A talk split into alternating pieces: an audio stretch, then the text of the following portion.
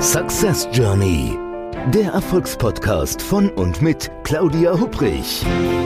Damit Sie verstehen, warum manche Menschen anscheinend mühelos ihr Ziel erreichen, während andere noch mit mächtigen Stolpersteinen kämpfen. Hier erhalten Sie wichtige Impulse für Ihre erfolgreiche Zukunft. Ein herzliches Hallo und willkommen zu einer neuen Episode des Podcasts Success Journey. Dem Podcast mit jeder Menge Impulsen, damit Sie aus Ihrer Reise zu Ihren Zielen eine echte Success Journey machen. Mein Name ist Claudia Hupprich und ich freue mich, dass Sie wieder heute auch mit dabei sind. Ja, und ich freue mich auch ganz, ganz dolle auf den heutigen Gast. Das ist äh, übrigens eine Premiere jetzt beim Podcast Success Journey. Ich muss jetzt gerade überlegen, ob ich irgendwas Falsches sage. Nein, ist es, es ist eine Premiere. Ich habe keine Kosten und Mühen heute gescheut. Diesmal geht's ins Ausland. Gar nicht so weit weg und zwar in die wunderschöne Schweiz, ins schöne Bern, denn dort sitzt Lorenz Wenger.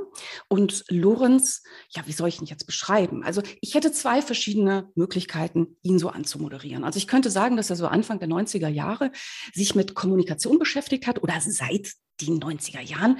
Und ähm, das ist dann aber, was passierte relativ früh in seinem Leben, wo sich dann entschieden hat, und Achtung, jetzt kommt's, dass er nur noch das macht, was ihm Spaß macht. Und dass er so seinem inneren Ruf folgt, sagt er. Da wird er uns heute mit Sicherheit auch mehr darüber erzählen. Was mich auch so fasziniert hat, als ich so ein bisschen so in seiner Biografie geschaut habe, so was er dann gemacht hat. Ähm, es ist ein Mensch, der, der keine Probleme hat, seine Koffer zu packen. Und zwar mehrfach. Das können wir jetzt viele, viele, die irgendwie beruflich von uns unterwegs sind. Ja, tun wir das. Aber nee, so ganz anders. Und zwar mit Koffer meine ich so alle Koffer, so auch den letzten Koffer noch und alles mitzunehmen und irgendwo anders hinzuziehen, wieder zurück und hin und zurück. Auch das wird er erzählen. Ich könnte so viel mehr noch über ihn erzählen. Ich habe auch noch eine Kurzversion. Und zwar diese Kurzversion, die ist jetzt nicht von mir, sondern die ist auf seiner Webseite. Da steht nämlich, Achtung, er ist Taucher, Vortragsredner, Autor, Business-Trainer und Mood-Coach. Ja, richtig gehört, Mood-Coach. Und jetzt könnte man sagen, ja, oder was ist denn Mood-Coach? Kann er uns natürlich gleich auch alles erzählen. Er hat ein Buch geschrieben, das heißt Mehr Mut Mensch. Und da ist, ich habe so ein bisschen in den Buch gestöbert, da ist ein Kapitel drin, das heißt, wie ich zum mutigen Angsthasen wurde. Ich weiß nicht, wie es Ihnen geht. Also ich habe direkt gedacht, so, das will ich jetzt wissen. Der Mensch, der muss direkt in meinen Podcast, der soll uns selber was erzählen, wie man zum mutigen Angsthasen wird.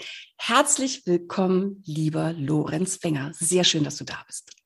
Hallo, liebe Claudia. Vielen, vielen herzlichen Dank für die Einladung. Ich freue mich riesig, hier in deinem Podcast zu sein. Und ja, vielen Dank für deine Anmoderation. Also da ist mir tatsächlich doch ein bisschen die Röte ins Gesicht gestiegen. ich glaube, das, das musst du nicht. Das ist ja alles, das ist schon alles richtig, ne, was ich da gesagt habe. Oder äh, müssen wir da irgendwas korrigieren? Nee, also soweit ähm, alles gut, aber es ist immer, es hat einen gewissen Unterhaltungswert, wenn andere Menschen über dich sprechen. Und ähm, das hast du bestimmt auch schon erlebt. Wir sind beide auf Bühnen unterwegs. Und wenn du andere Menschen über dich sprechen hörst, da, da passiert immer was. Und ja, die Frage ist immer, ja, wie wirst du anmoderiert? Welche Punkte aus deinem Leben werden da angeteasert? Und ja, das hat immer Unterhaltungswert. Also vielen, vielen herzlichen Dank. Sehr gerne. Du, pass auf. Also jetzt, ich starte direkt mit der Frage aus der Anmoderation natürlich. Also so in deinem neuen Buch, wie, was denn nochmal, wie ich zum mutigen Angsthasen wurde. Also wie wurdest du denn zum mutigen Angsthasen? Ja, das ist so eine Sache mit diesem Mut. Und ich glaube, Mut ist eine sehr, sehr, sehr individuelle, fast schon intime Angelegenheit, weil ähm, mutig sind ja immer nur die anderen. Und sich selbst als mutig zu bezeichnen, ist ja schon, ja, das grenzt an Arroganz und ähm, ja, wir als Schweizer ähm, lieben es ja so diese Understatements und ja, nicht zu viel und nicht zu groß und nicht zu dick auftragen. Und ähm, nee, also ich, ich empfinde mich immer noch als Angsthasen in vielen Situationen, sei es soziale Situationen oder Dinge anzupacken. Und ähm, ich, mir wurde immer nahegelegt oder zugetragen, hey, Lorenz, du bist so mutig, du setzt immer deine Träume, deine Ziele um, ähm, du verfolgst deine Vision und ja, nach außen mag das so ausgesehen haben, aber was innerlich bei mir abging, so die inneren Kämpfe, die inneren Dialoge, die inneren Schweinehunde, ähm, ja, das kennen wir ja alle. Also so die Selbstzweifel, die nagenden, die hatte auch ich und immer noch. Und ähm, ja, von, von da an weg ähm, hat mich dieses Thema immer wieder fasziniert. Warum tun Menschen, Ding, Menschen Dinge, ähm, wovor sie Angst haben oder ähm, wo, wo sie Zweifel haben, Selbstzweifel. Und, und genau da sind wir bei Mut. Also Mut ist etwas Intimes, etwas sehr Persönliches und andere scheinen immer mutiger, als man sich selbst ähm, bezeichnen würde, als mutig ja, zu sein. Ja, ich glaube, weil man so das eigene Innenleben, ja, den eigenen Inneren, die Dialoge entsprechend kennt. Das kriegen wir bei den anderen ja gar nicht mit. Wir kriegen ja nur mit, was dann passiert ist. Und wenn es gut lief, wenn es geklappt hat oder so, kann man sagen, ähm, ja, toll, hat geklappt. Der oder die entsprechend ist mutig. Ich habe gerade jetzt gestern, war das gestern, habe ich in der online in der Zeitung einen Artikel gelesen. Ich weiß gar nicht mehr, wo das jetzt war. Dieses äh, Red Bull Cliff Diving, kennst du das? Wenn die Leute mhm, von, mhm. ich weiß nicht wie viel Metern, sind es 30 Meter oder irgend sowas, wirklich runterspringen, irgendwo ins Wasser rein, sich dann noch gefühlte 21 Mal um die eigene Achse drehen und so. Aber was oben eigentlich mit jemand passiert oder wenn da jemand so hochklettert erstmal oder so, das kriegen wir nicht mit. Wir kriegen nur den Absprung mit und wenn es hoffentlich dann gut klappt, dann wie jemand toll ins Wasser eintaucht. Ne? Mhm, ganz genau, ja. Und das ist ja meistens jahrelanges Training, das da vorausgeht. Und da waren am Anfang auch ganz bestimmt Ängste mit dem Spiel, Überwindung, und ähm, das, das passiert ja nicht von heute auf morgen. Und, und wir sehen dann eben ja ähm, so die Spitze des Eisbergs, die, genau. die Spitze des berühmt-berüchtigten Eisbergs und sagen, ach, ist der oder die mutig. Ähm, ich würde mich, mich das nie wagen. Und ich bringe immer so das Beispiel von Flugangst. Das ist ja auch sehr etwas Individuelles. Und ich glaube, jede zehnte Person um den Dreh herum, so statistisch gesehen, leidet unter einer einer latenten bis hin zu stärkeren Flugangst. Mhm. Und für diese Menschen braucht es tatsächlich Mut, in ein Flugzeug einzusteigen. Es braucht mhm. Überwindung, weil eben die Angst da ist. Und ähm, diejenigen Menschen, die das nicht kennen, Flugangst, für die ist es einfach ja ganz normal, in ein Flugzeug zu steigen, um eine um eine Distanz zu überwinden, um irgendetwas zu ja. tun, was halt in weiter Ferne liegt und, und dahin zu kommen und ja, und ähm, so individuell eben wie Ängste sind, ist auch der Mut. Das ist so meine These. Ich habe gerade noch das Bild vor mir. Also ich habe tatsächlich keine Flugangst. Ich fliege sehr, sehr gerne und habe aber vor vielen Jahren mal eine Dame neben mir sitzen gehabt auf dem Mittelsitz, die definitiv wohl Flugangst hatte. Ich habe gedacht, wirklich, die macht von einem, von den, von den Armlehnen, wo sich ihre Hände, ihre Finger reingekrallt haben. Ich dachte, die danach sieht man die Abdrücke. Das hat sich so richtig auf mich übertragen. Also ich hätte ja eigentlich gerne geholfen. Ich war ja nachher aus um Gottes Willen, ja. Muss man vielleicht doch Angst haben. Ich glaube, Ängste auch. Also wenn wir das Thema nehmen, ich glaube, es ist ja wirklich auch sehr, sehr eben individuell. Es gibt bestimmte Dinge, vor denen haben vielleicht die meisten Menschen Angst, vor denen sollte man vielleicht auch Angst haben, aber andere Ängste wie ähm, Platzangst zum Beispiel oder Angst vor Menschen zu reden und, und, und, ist ja wirklich sehr individuell und ähm, verspüren, denke ich, auch nur die Menschen, ja, die diese Angst eben kennen, die diese Angst haben. Richtig, genau. Und eben meine These ist, ähm, dass Mut nicht entstehen kann ohne die Angst, dass hm. es eben die Angst braucht, weil eben, um bei diesem Beispiel mit Flugangst zu bleiben, ähm, äh, die einen, die steigen einfach in ein Flugzeug, ohne Mut aufzubringen und, und die anderen, die eben Flugangst haben, die müssen sich da überwinden und das erfordert eine Portion Mut. Mhm. Ja, und da fängt der Mut an und das ist genau, ja, zwischen Angst und, und, und einer Vision oder eine Sehnsucht da eben, ähm, genau in diesem Delta da entsteht der Mut. Das ist äh, meine These ähm, auch in meinem Buch, wo ich darüber spreche. Und es lohnt sich da eben genau hinzusehen, ähm, äh, wo sind meine Ängste, wo sind meine Sorgen, wo sind meine Zweifel, Selbstzweifel. Und da wirklich auch einzutauchen, wo es vielleicht auch mal ein bisschen piekst oder unangenehm ist. Du hast in deinem Buch, in diesem Kapitel zum mutigen Angstphasen ja etwas beschrieben, dass es bei dir eine Situation im Leben gab, relativ früh in deiner äh, jungen Erwachsenenzeit, wo es etwas gab und wo du dann ja, was Mutiges gemacht hast. Du hast, ich habe es in der Anmoderation schon gesagt, du hast radikalst, würde ich sagen, deine Koffer gepackt. Ja, genau. Also Äh, mein Vater ist gestorben innerhalb fünf Wochen, also das war ziemlich ähm, unvorbereitet. Also mhm. ähm, ja, immerhin noch fünf Wochen, aber von einer Diagnose bis zum bis bis wir ihn eigentlich zu Grabe getragen hatten, äh, vergingen nur fünf Wochen und das ist Grausig. Das ist einfach, ähm, ja, ist eine gute Zeit und das ist eine Erfahrung mit 25 Jahren, ja, die prägt dich einfach. Und mit 25, also ich war weder erwachsen, äh, wirklich selbstständig, ähm, noch war ich ein Kind. Also du steckst da irgendwo mittendrin. Mhm.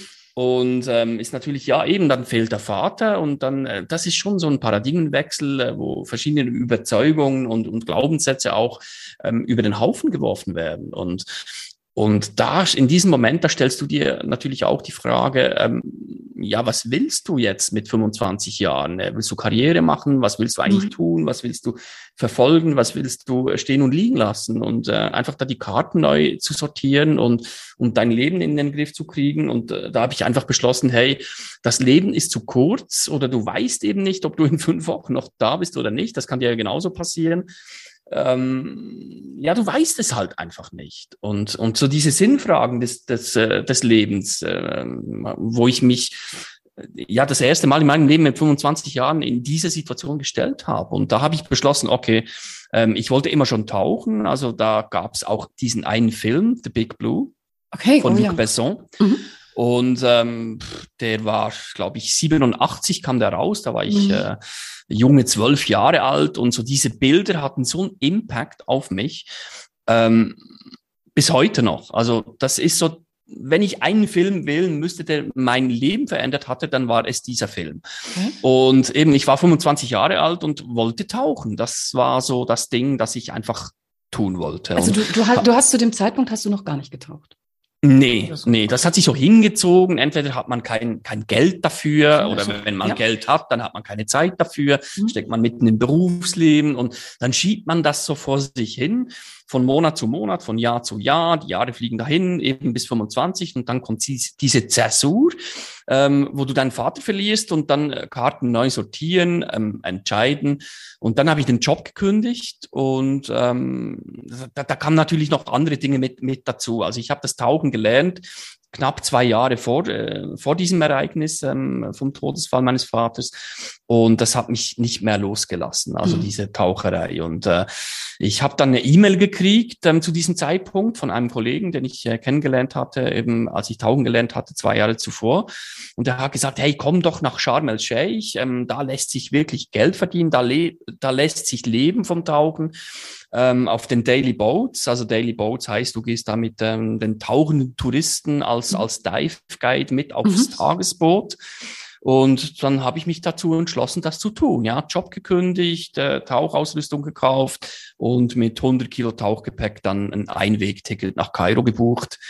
und ja, ich war noch niemals dort in Ägypten, keine Ahnung, was mich dort erwartet hatte. Und ja, das wie, war schon, wie, wie hat denn so dein Umfeld reagiert? Ja, da kommen natürlich die Klassiker irgendwie, ja, hast du dir das gut überlegt? Ähm, also, mhm. Was machst du mit deinem guten Job, gut bezahlten mhm. Job, mit deiner Karriere, mit deiner Altersvorsorge und, mhm. und, und Versicherung, mhm. Wohnung? Ähm, aber für mich war das irgendwie selbstverständlich und klar, ähm, das muss ich jetzt einfach tun. Auch Abstand gewinnen. Du kannst es auch Flucht nennen, das ist mir egal. Also das kann, möglicherweise war es vielleicht sogar eine Flucht in, in, in das eben zu tun, was, was ich immer schon wollte, einen Traum zu verfolgen und gleichzeitig auch eben äh, ja diesen Verlust zu verarbeiten mental.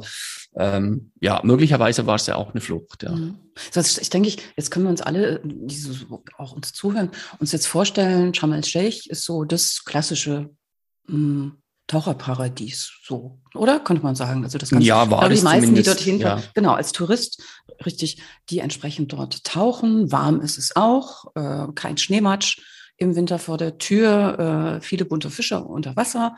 Das kann ich vielleicht äh, als Fußnote dazu sagen, also die letzten Jahre nicht mehr, aber ich habe eine Zeit lang auch sehr, sehr gerne getaucht. Also kann das die Faszination, die kann ich mir sehr, sehr gut vorstellen.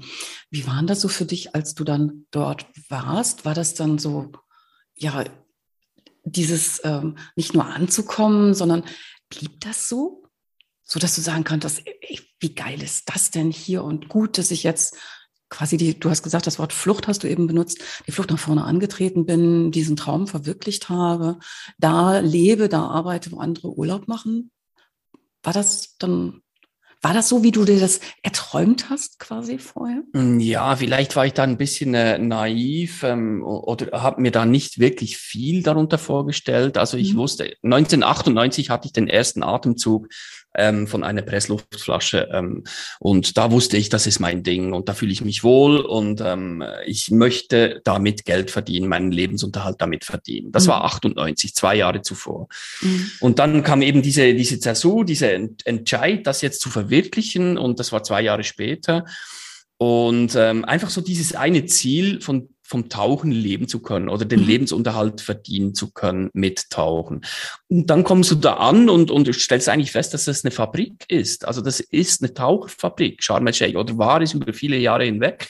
Ähm, es sind natürlich unzählige Vorteile rein touristisch, also Flugstunden vier bis fünf ähm, aus der Dachregion, Deutschland, Österreich, Schweiz ähm, vier Stunden Flug, fünf Stunden Flug und dann bist du wirklich in einer wettersicheren Zone, wo du, kann man so sagen, 360 von 365 Tagen ist da Sonne, mhm. ist da warm oder zumindest wärmer als bei uns.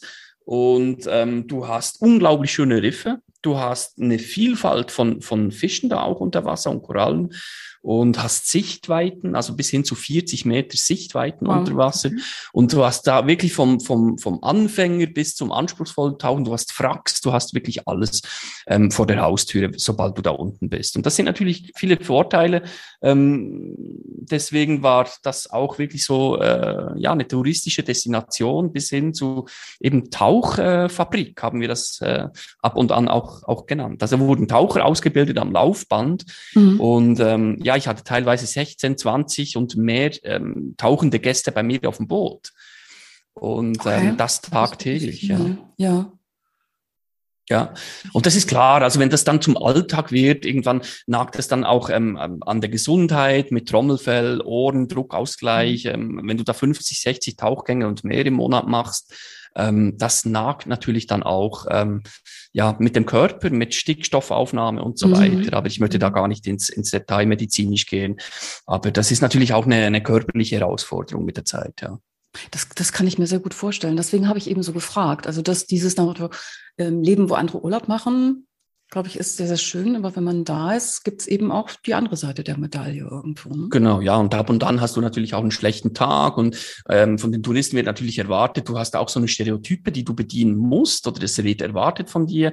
So der äh, sonnengebräunte Tauchlehrer in den Flipflops äh, mit blondierten Haaren und ähm, so dieses Sunny Boy. Und äh, das wird teilweise auch erwartet, aber das ist halt einfach nicht immer so. Ab und an hast du mal auch einen schlechten Tag oder Laune. Äh, brauchst du Ja, oder andere auch, Laune, oder du hast auch mit Gästen zu tun, die am Nörgeln sind, oder äh, so der Klassiker ist, die, die, die 20 Jahre nicht mehr dort waren, ähm, so der klassische Satz war, ähm, hey, da war noch nix.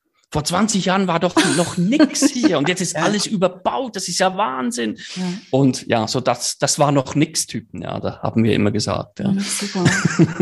super. Genau. Ja, kann ich mir gut vorstellen. Und dann, wie ist es mit denen, äh, also jetzt nicht so die in Anführungszeichen alten Hasen unter den Tauchern, so die, wir hatten ja vorhin über Mut und Angst gesprochen. Ich glaube, das ist ja auch ein Thema auf dem Tauchboot, oder? Also ich kann mich zu erinnern, äh, also ich habe jetzt im Gegensatz zu dir ganz wenig Tauchgänge, ich glaube so 130 gelockt oder irgendwie sowas. Aber ja, ich immerhin, mich, immerhin. Ich kann mich an einen Tauchgang erinnern, du in der Nähe von Sansibar, also Ostafrika. Und es war irgendwie hinter dem, weit hinter dem Riff und man sah es von Strand aus nicht, aber es waren echt Wellen und es war eine kleine Nussschale. Wir waren nur zu fünf, glaube ich, auf dem Boot, also so ganz kleines Boot. Und mir war wirklich, ich glaube, im Leben noch nie so schlecht auf einem Boot hin für, für diesen Tauchgang. Und ich habe gedacht, zum einen, ich sterbe sowieso, bevor überhaupt das Boot aufhört, noch weiter zu fahren. Und zum Zweiten, mir ist so schlecht, was mache ich, wenn ich überhaupt über Bord gehe? Und der Tauchlehrer so ganz, naja, wenn es irgendwie hochkommt, halt unter Wasser. Naja, also wir machen, wir gehen jetzt nicht in die Details rein. Ne?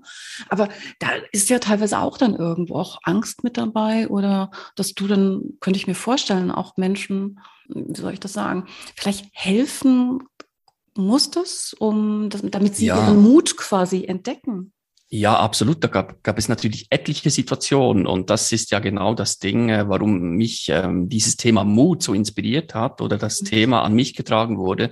Eben das eine war, ähm, weil eben die Menschen im, um, in meinem Umfeld immer gesagt haben, hey, du bist so mutig, du verfolgst deine Träume. Und das andere ist eben auch, dass ich oft mit Ängsten konfrontiert wurde, nicht nur mit den eigenen, sondern eben auch mit den tauchenden Gästen. Also da gab es natürlich Ängste von, ähm, ja, das tiefe Blau, keinen Boden mhm. unter den Füßen mhm. haben oder Höhlen oder Fracks oder äh, so der Klassiker ist, ja, gibt es da Haie? Ähm, ja, dabei sind Haie wahrscheinlich die, ähm, also da gibt es ganz andere Fische, wo ich sogar ein bisschen äh, Bammel hab vor. Also okay, erzähl, vor welchem, vor welchem Papageienfisch beispielsweise, wenn die in der Brut sind, ähm, die können ziemlich aggressiv sein mhm. oder ähm, Barracudas, also da gibt's auch die eine oder andere Story in meinem Buch, wo ich darüber erzähle.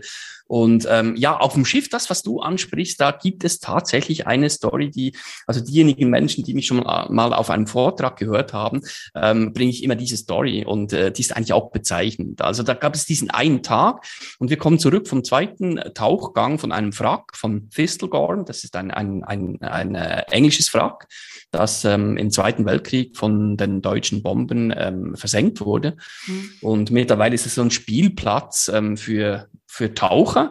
Okay. Und wir kommen da zurück und ähm, kommen aufs Boot mit, mit 16 tauchenden Gästen. Und so die Botschaft, die an mich getragen wurde, war, ähm, weil die Wellen nahmen zu und, und, und da war dieser Captain, der mir ins Ohr geflüstert hat, hey Lorenz, wir müssen zurücktuckern. Und wir nehmen das Mittagessen auf dem Rückweg ein, statt jetzt hier vor Ort an der Leine, an der Boje.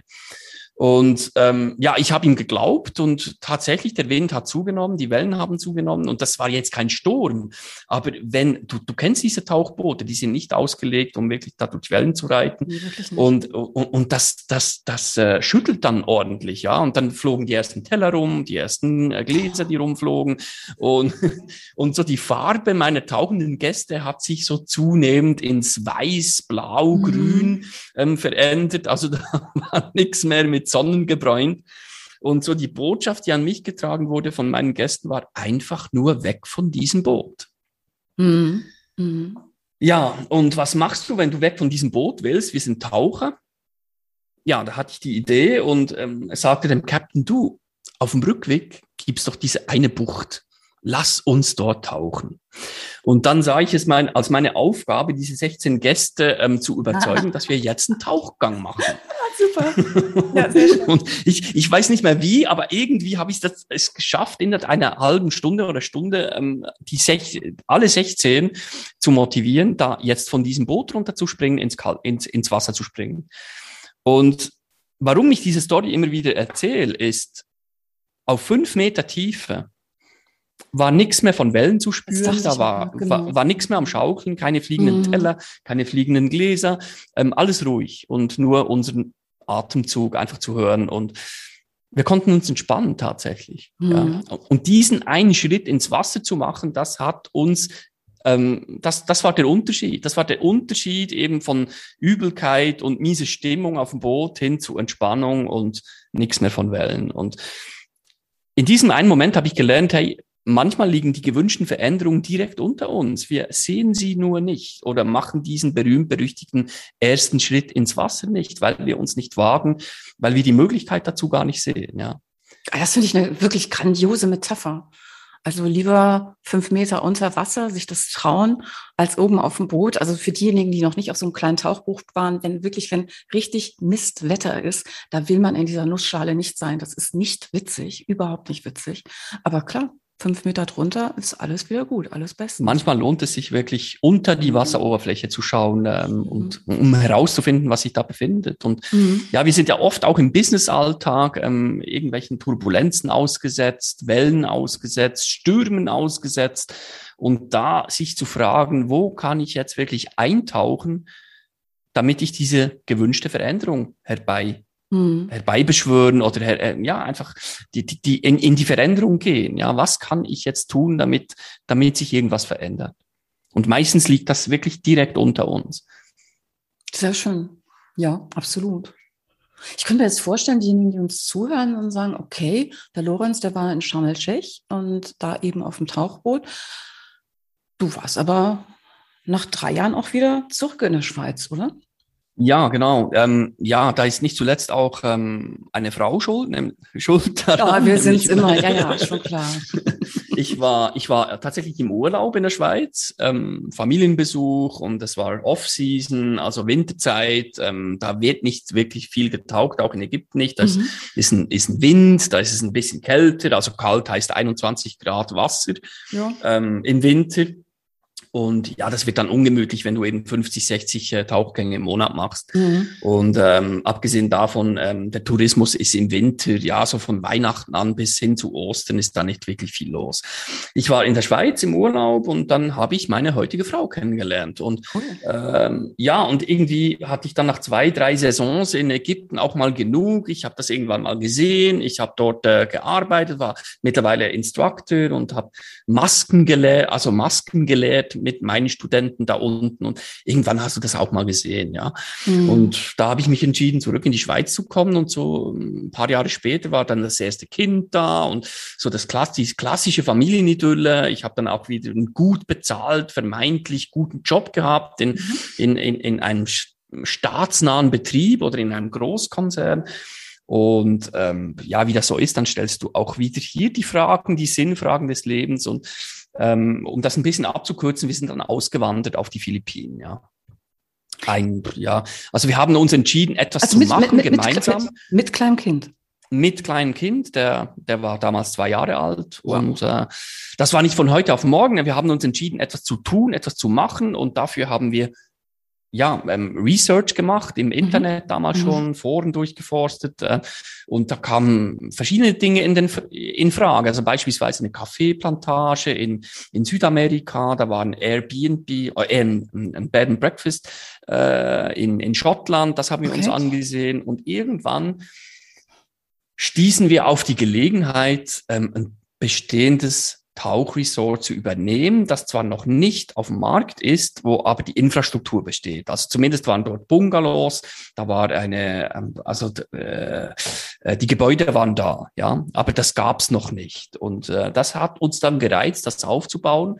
Äh, wir haben das dann auch gepachtet und haben uns entschlossen, ähm, ja, das zu tun und also das, das dafür heißt, es war, es war, nicht, es war nicht nur eine Tauchschule, sondern so auch mit Bungalows, sagst du, und allem drum und dran. Ja, also es waren sechs Bungalows, also das heißt äh, zwölf, zwölf Gäste Kapazität. Mhm. mhm. Und dann haben wir da angefangen zu rechnen, ja, was, was, was bringt das ein? Zwölf Gäste, bringt das überhaupt was? Wenn die tauchen, ja, wenn die tauchen, mh, hm, eher ein Nullsummenspiel.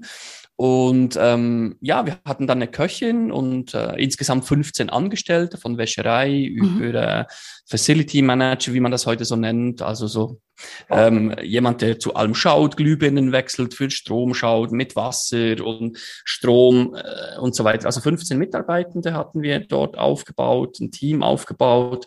Und ja, eigene Tauchschule, ähm, Gastrobetrieb, Barbetrieb und ein Tauchresort, ja, für zwölf bis maximal 15 tauchende Gäste, die wir dort bewirten konnten, ja.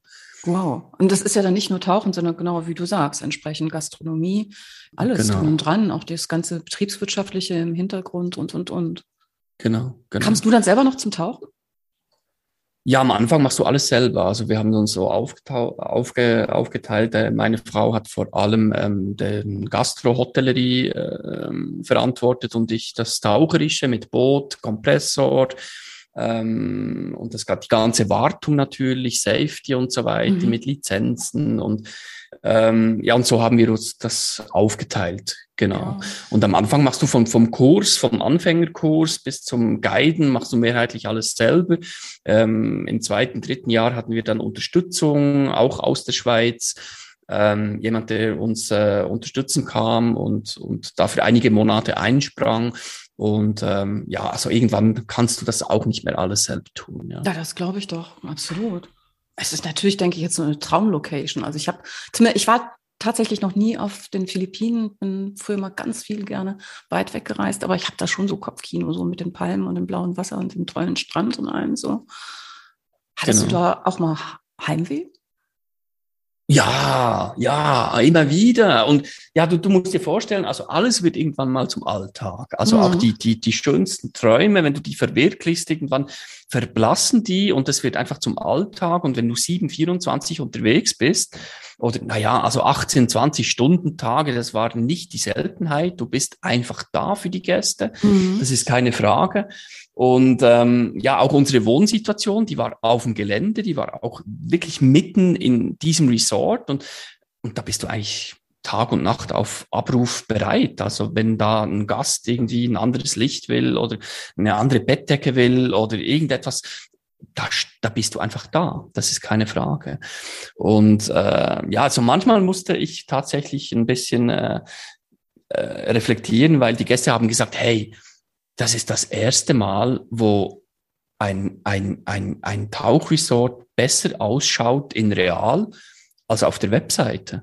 Okay, das heißt schön schon. habt ihr es hier. Und dann muss ich sagen, ja, eigentlich hast du recht, ja. Aber mhm. dieser 360 Grad Blick aufs Meer von der Klippe runter, irgendwann siehst du das nicht mehr, weil mhm. du einfach andere tagtägliche Dinge im Kopf hast.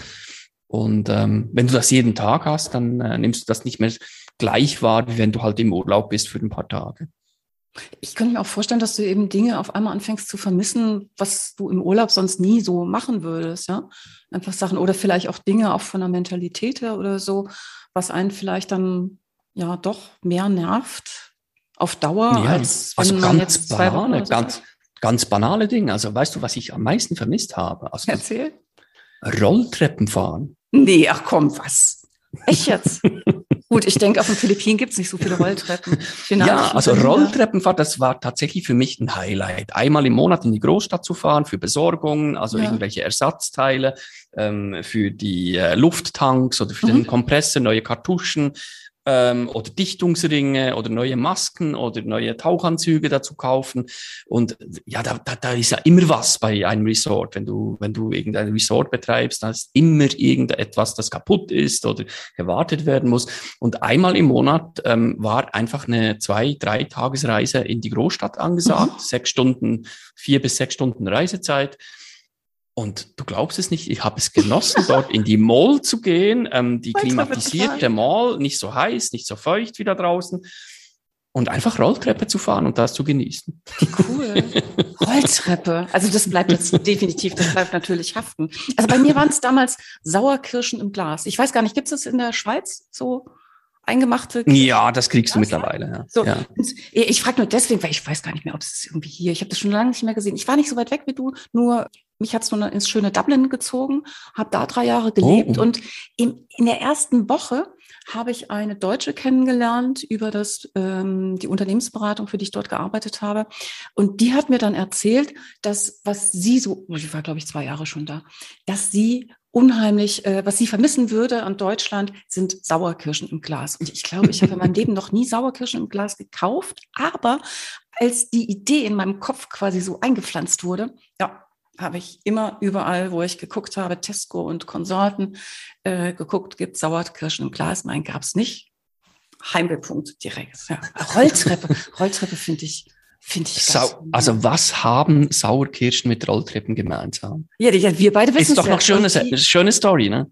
Du, vielleicht nehme ich das als Sollen wir das als Titel nehmen? Was haben Sauerkirschen? Ich, ja, ich finde ich finde das, ich finde das unglaublich. Also manch, manchmal sind es ja wirklich so die banalsten Dinge, die man vermisst, wo man nie geglaubt hätte, dass man das vermisst. Also auf dem Sinai war das beispielsweise so ein Waldspaziergang und der Duft nach Moos, nach frischem, feuchtem Moos. Ja. Kannst du dir das vorstellen? Ja. Du bist da mitten in der Wüste, jeden Tag schönes Wetter, heiß, viel Sonne, ähm, Meer, Salzwasser aber Wald und Moos gibt's da, gibt es da nicht. Und das habe ich echt vermisst da. Das Verrückte ist irgendwie, dass man dann doch eigentlich die Sachen, ich denke jetzt einfach mal so laut, die Sachen, die man eben nicht hat, dass man die vermisst, aber das, was man vor sich hat, auch gar nicht mehr teilweise so genießt. Das ist ja irgendwo schade. Ne? Richtig, ne? genau, genau. Das ist diese, diese Bias, den wir haben. Also hier ja. in der Schweiz nennt man, nennt man das Hans im Schneckenloch. Kennt Hans ihr das im Schneckenloch, nee. Mm -mm. Hans also es gibt so ein Lied, so ein Kinderlied, irgendwie so ein Volkslied. Ähm, der Hans hat alles, was er hat und also was er hat, das will er nicht und was er will, das hat er nicht. Ah. Kennt ihr das ja. nicht? Nee, mm, mm, sing mal. Das muss ein schweizerisches äh, Volkslied sein, ja. Ach komm, du, du genau. hättest jetzt, du kommst groß raus. Germany's nee, also- Superstar. Also ich habe das mindestens äh, 40 Jahre nicht mehr. nee, alles gut, du musst jetzt nicht alles gut. Das Das willst du nicht schon, ich hören. finde es schon verrückt, oder? Wenn man so, so, wie gesagt, so, so im Urlaub ist, dann hat man eine ganz andere Brille nochmal. Aber wenn man dann wirklich irgendwo hingeht und da lebt, und deswegen fand ich jetzt die Geschichte auch von dir so, so spannend. Also einmal alles hinter sich zu lassen und in den Sinai äh, oder auf den Sinai, ne, heißt ja, da zu ziehen und dann wieder zurück in die Schweiz und dann nach in die Philippinen, auf, auf die Philippinen heißt es auch. Und, äh, auf die Philippinen, auf, die den Philippinen und da ist es also Genau, verrückt. Genau.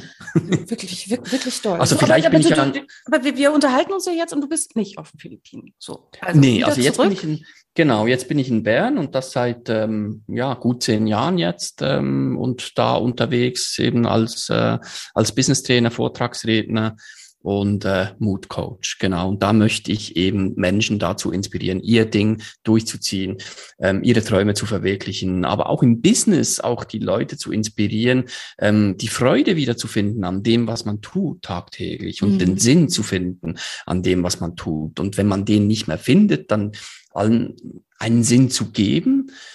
Und wenn das nicht möglich ist, halt die Konsequenzen zu ziehen und eine Zäsur zu, zu machen und radikale Entscheidungen zu treffen, ja, weiterzuziehen. Also ich weiß auch nicht, ob ich da abstamme von irgendwelchen Zigeunern, möglicherweise, aber ich habe schon so dieses Zigeunergehen, weiterzuziehen, etwas aufzubauen und äh, wenn es läuft, dann mit einem Lächeln wieder loszulassen und ja, auf sich auf nächste Abenteuer einzulassen. Ja. Könnte man sagen, dass du vielleicht weniger Angst als andere Menschen hast vor dem Scheitern?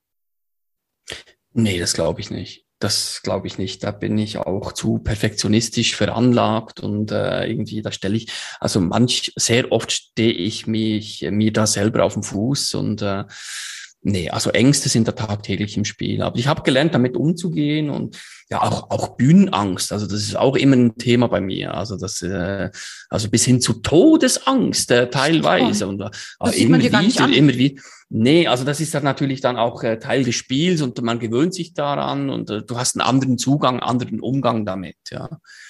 Genau. Ich- also ich nenne ich tatsächlich, nenn das du das- dann Excitement. Ich nenne das dann Excitement Ja. und dann ist da schon ein bisschen Druck weg. Ja. Also darf ja auch ein bisschen sein. Also ich denke, wenn jemand irgendwie sich auf die Bühne stellt und so null, wirklich null aufgeregt ist, ich glaube, dann wird es auch nicht gut.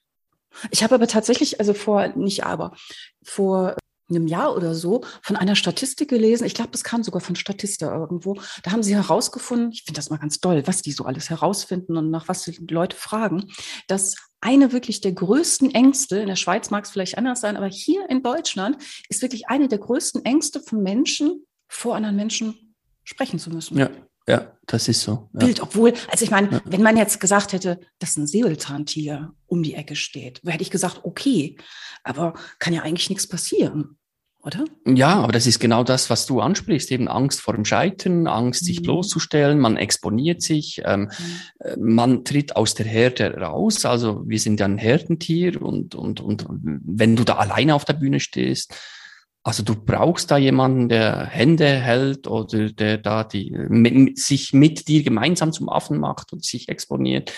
Ähm, ja, ich glaube, das ist noch so eine Urangst, ja, genau. Also ich habe letztens irgendwas gelesen, dass, also wenn es jetzt generell um Ängste geht oder vor, äh, es ging um das Thema Stressmanagement, das ist ja auch mein Thema.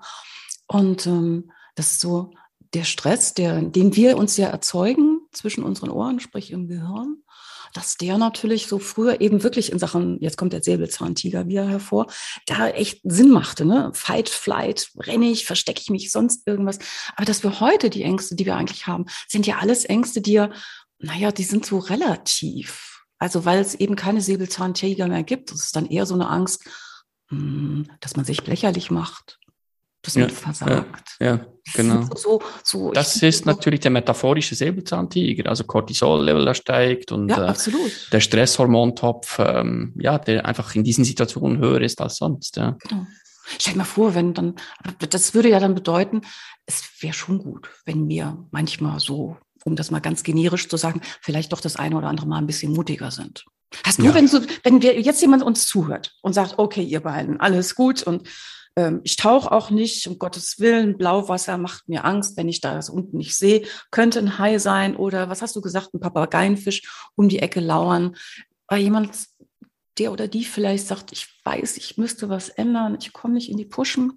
Ich würde gerne eine Success Journey eigentlich mhm. besch mhm. beschreiten, aber mir fehlt der Mut. Ich habe Angst. Hast du da so, so, so vielleicht den einen oder anderen Tipp? Ja, also es ist ja immer die Frage, für was bin ich jetzt mutig? Und das bringt, also sage ich auch meinen Kindern da, äh, bei Mutproben, bei diesen klassischen Mutproben, wie sie Jugendliche äh, oft, oft erleben, da auch mal Nein zu sagen, mhm. das braucht ja auch Mut. Mhm. Und äh, meiner Meinung nach geht es darum, ja, was ist mir wirklich wichtig? Und wenn ich tauchen lernen will, ähm, dann kannst du dir diese Fragen stellen. Wovor habe ich eigentlich wirklich Angst? Ähm, habe ich jetzt vor dem Papageienfisch Angst oder vom Haifisch oder von diesen Tiefen? Und, und da bei diesen Ängsten genau hinzusehen. Also erster Punkt, ähm, was ist mir wirklich wichtig? Wenn es das Tauchen ist, ähm, dich erst dann mit den Ängsten auseinanderzusetzen und irgendwann kommen die ja. Oder es müssen nicht äh, therapierbare Ängste sein im Sinne von pathologischen Ängsten oder Phobien, aber so diese Zweifel, Selbstzweifel, ähm, der innere Schweinehund, ähm, also du, ja, you name it. Also du kannst da dem sagen, wie du willst, aber so diese Widerstände, diese inneren Widerstände. Mhm. Und da genau hinzusehen, was konkret ist es, wo piekst's und warum. Mhm. Und, und ich glaube, da sind wir oft feige, einfach diese Ängste oder Zweifel wegzudrücken, wegzutreten und drüber hinwegzusehen und das nächste in Angriff zu nehmen. Okay, nicht tauchen, dann gehe ich Bungee jumpen oder ähm, fliegen oder äh, irgendeinen Ersatz, einen Ersatz zu finden dafür. Aber so in die innere, innere Klausur zu gehen, in den, in den persönlichen Lockdown, nenne ich den jetzt seit mhm. zwei Jahren, äh, zu gehen und sich zurückzuziehen und zu sagen, hey, A, was ist mir wirklich wichtig? Was möchte ich tun?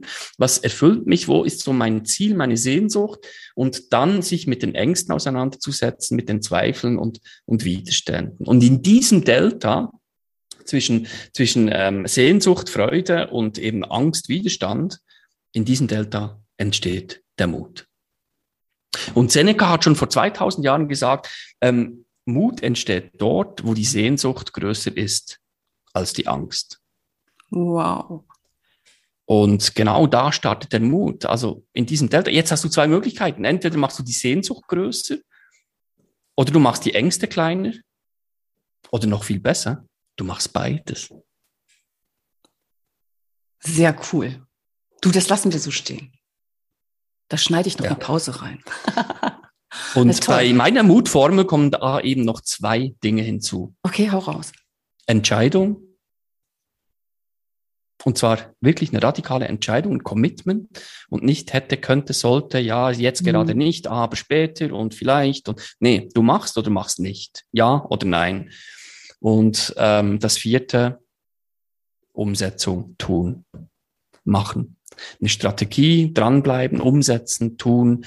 Ähm, und da scheitern meiner Meinung nach die meisten mutigen Projekte, Sehnsüchte, Träume etc. pp. Eben wie du sagst, man kommt nicht in die Pushen, weil man nicht umsetzt, weil man nicht ins mhm. Tun kommt. Und wenn man tut, dann hört man beim ersten Widerstand wieder auf, drückt die Ängste weg und landet wieder im alten Fahrwasser. Ja denke ich, ist vor allen Dingen wichtig, also bei kleinen wie bei großen Projekten, das, was du jetzt sagst. Ne? Also ich hätte da vielleicht noch so eine Idee obendrauf.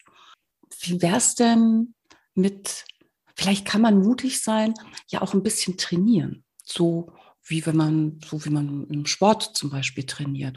Vielleicht so jeden Tag, das muss ja nichts Großes sein, aber vielleicht jeden Tag so eine klitzekleine Sache machen, die einen so ein bisschen aus der Komfortzone bringt. So, mhm. wo man ein kleines bisschen Mut braucht. Mhm. Mhm, genau. Ich kenne ganz viele Menschen, wir sind ja auch beide selbstständig, ich kenne ganz viele Menschen, die sagen, oh Gott, wenn ich irgendwie neue Kunden irgendwie so anrufen muss, Cold Calling und oh, das, da und da, da rufe ich am besten, da mag ich, das mag ich einfach gar nicht, wenn ich den mhm, Telefonhörer mhm. quasi schon sehe.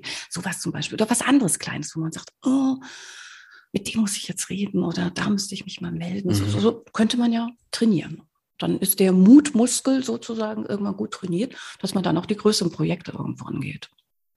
Genau, ja, Mutmuskel nenne ich das auch. Ja, das gefällt mir, dieses Bild, ja. Das nenne ich auch so in meinem Buch und eben der, in die Muckibude zu gehen, ja, und tagtäglich am Mutmuskel zu arbeiten. Und mhm. ich glaube eben, also viele Menschen sagen ja so, ähm, es hört man oft zum Volksmund, ja, Mut entsteht außerhalb der Komfortzone und bla bla bla.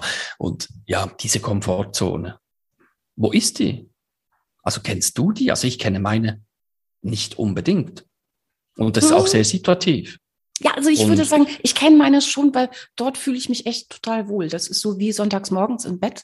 Äh, schönes Croissant und irgendwie O-Saft oder sonst was noch mit dazu. Ich merke immer dann, wenn ich außerhalb meiner Komfortzone bin, wenn ich so denke, äh, hoffentlich geht das. Mhm. Ich probiere das jetzt mal. Und der Witz ist an der ganzen Sache, wenn es dann geklappt hat, dann ist es nicht mehr außerhalb meiner Komfortzone, sondern die Komfortzone ist erweitert worden. Das finde ja, ich so toll. Ja, genau, genau. Und eben nicht außerhalb der Komfortzone, weil das ist Stress. Mhm. Wenn du permanent außerhalb deiner Komfortzone nee, bist, ist, bedeutet das Stress, also Cortisol-Level hoch, mhm. ähm, dein, dein, dein, dein Stresshormontopf ist permanent ähm, erhöht mhm. und da, irgendwann macht dich das krank oder zumindest ja. frustriert, nicht glücklich. Ja. Und meine These ist hier, ähm, ja, Dellen reinzuhalten reinzuhauen in die Komfortzone. Und dadurch die Komfortzone zu stretchen, zu vergrößern oder eben Mutmuskel als, als, als Bild hier nochmal aufgreifen. Ähm, ja, da wirklich Dellen reinzuhauen und das meine ich, der Unterschied ist, das ganz bewusst zu tun. Also es gibt ja dieses eine Buch, ähm, Eat That Frog von, ähm, mhm. ach, ähm, von wem war das nochmal? Oh, das weiß ich jetzt auch nicht. Eat That Frog. Ähm, diese Kröte, ja. Mhm. Also so, ähm, diese eine Aufgabe, ähm, die du verabscheust, eben Kaltakquise. Mach das gleich am Anfang, ja. um acht, wenn du, wenn du ins Büro kommst, dann hast du es hinter dir, dann hast du deine Komfortzone gestretcht und das fühlt sich dann auch gut an. Mhm. Und dann hast du das schon erledigt, dann hast du es schon gemacht, hast das erste Erfolgserlebnis am Tag nach diesem einen Auf, ähm, Anruf. Und sehr oft ertappen wir uns da, also mir geht es zumindest so, ertappen wir uns dabei, diese eine Aufgabe, diesen Frosch, ja, so hinzuhalten und auf die lange Bank zu schieben, ach, noch Nachmittag und ja, vielleicht morgen und dann zieht sich das hin und das wird ja immer, das wird ja auch immer gruseliger, ne? Wenn man so eine Aufgabe ja, schiebt. Die wird ja, ja, immer mächtiger, immer. Genau. Und die Energie, die du, die du da reinsteckst, nur mhm. in diesem Hinhalten und, und auf die lange Bank schieben, diese Energie, die du aufwendest, ist ja viel, viel, viel, viel höher, als wenn du es einfach machst. Mhm. Mensch, ich hoffe, dass wir mit dieser Podcast-Episode jetzt die Menschen so ein bisschen anstiften konnten, oder können so die eine oder andere Delle in die eigene Komfortzone zu hauen. Das fände ich total cool. Und es könnten ja auch, können ja auch kleine Dellen erstmal sein. Ne? Das muss ja nicht dieses riesen Mega-Ding, also, also die, wenn Sie uns jetzt zuhören, ist, wir plädieren jetzt nicht, schnappen Sie ihre Koffer und ihre Familie und ab geht's irgendwo in die Südsee. Darum geht's nicht. Es sind vielleicht auch so die ganz kleinen Dellen. Stellen, die ja. vielleicht auch die anderen noch gar nicht sehen, sondern die man eben selber irgendwo spürt und denkt, Mensch, guck mal, da war ich dann doch so ein bisschen mutig. Genau, ja. Also jeder Tauchgang startet mit dem ersten Schritt ins Wasser, egal wie tief der ist, egal wie lang der ist, ob der in einen Frack geht, ob der in eine Höhle geht. Also jeder Tauchgang startet mit dem ersten Schritt ins Wasser. Und da möchte ich Leute, in, in die Menschen da draußen inspirieren, ähm, diesen Schritt ins Wasser auch zu tun und umzusetzen.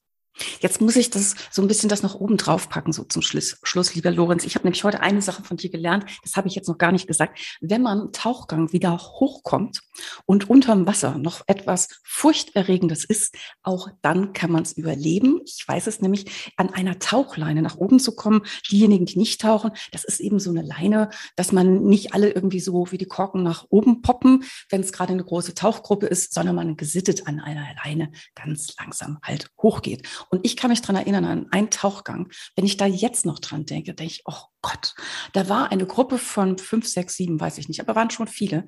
Barracudas. Die standen irgendwo so ein paar Meter unter der Wasseroberfläche und entschuldige den Ausdruck, aber wirklich scheißnah an dieser Leine.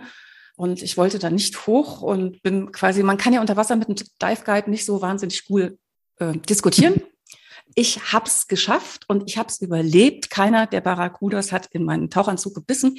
Aber ich habe heute gelernt von dir, oh, es sind nicht die Haie, die Barracudas sind vielleicht. Da war ich ganz schön mutig. bin froh, dass ich es geschafft habe. Siehst du? Lieber ja. Lorenz, wenn man jetzt, jetzt ähm, noch so sagen, Mensch, der Kerl, der ist ja nicht nur sympathisch, sondern der weiß viel über Mut, der kann richtig was erzählen. Wo kann man mehr über dich erfahren? Ja, am einfachsten ähm, auf lorenzwenger.ch, also Richtig, eben, CH, also. DE ist glaube ich auch besetzt, aber CH für die Schweiz mhm. und ähm, oder in meinem Buch zu finden auch auf Amazon oder überall, wo es auch Bücher gibt. Ähm, unterstützt da auch den lokalen Buchhandel, ist mir auch ein Anliegen. Also in jeder seriösen Buchhandlung mit guten Büchern ist selbstverständlich auch mein Buch zu finden oder zumindest zu bestellen. Und das Buch heißt Mehr Mut Mensch von Lorenz Wenger, von mir. Und ähm, ja, oder ich würde mich auch freuen, wenn wir in Kontakt ähm, sind, bleiben, kommen über diverse Kanäle wie LinkedIn, Instagram, Facebook. Ähm, weitere traue ich mir nicht mehr zu, weil es einfach zu viele sind. Mhm. Und ähm, ja, das sind so, also LinkedIn, Instagram und Facebook, wo ich mich aufhalte. Da würde ich mich über jeden Kontakt freuen teilt doch eure Mutgeschichten mit mir. Es inspiriert mich, egal wo du genau jetzt stehst, ob selbstständig oder angestellt oder äh, noch in der Ausbildung. Also wir alle haben ja so unsere innere, inneren Schweinehunde, und die es zu überwinden gilt und unseren eigenen persönlichen Mutmuskel zu entwickeln. Und da würde ich mich über jede Mutgeschichte sehr, sehr freuen. Und etwas möchte ich noch mit auf den Weg geben, was du angesprochen hast, nämlich jeder Tauchgang startet zwar mit dem nach unten gehen, aber man muss wieder nach oben kommen. Und für mich beispielsweise hat es noch mehr Mut gekostet, wieder zurückzukommen. Also nicht auszuwandern, sondern wieder zurückzukommen.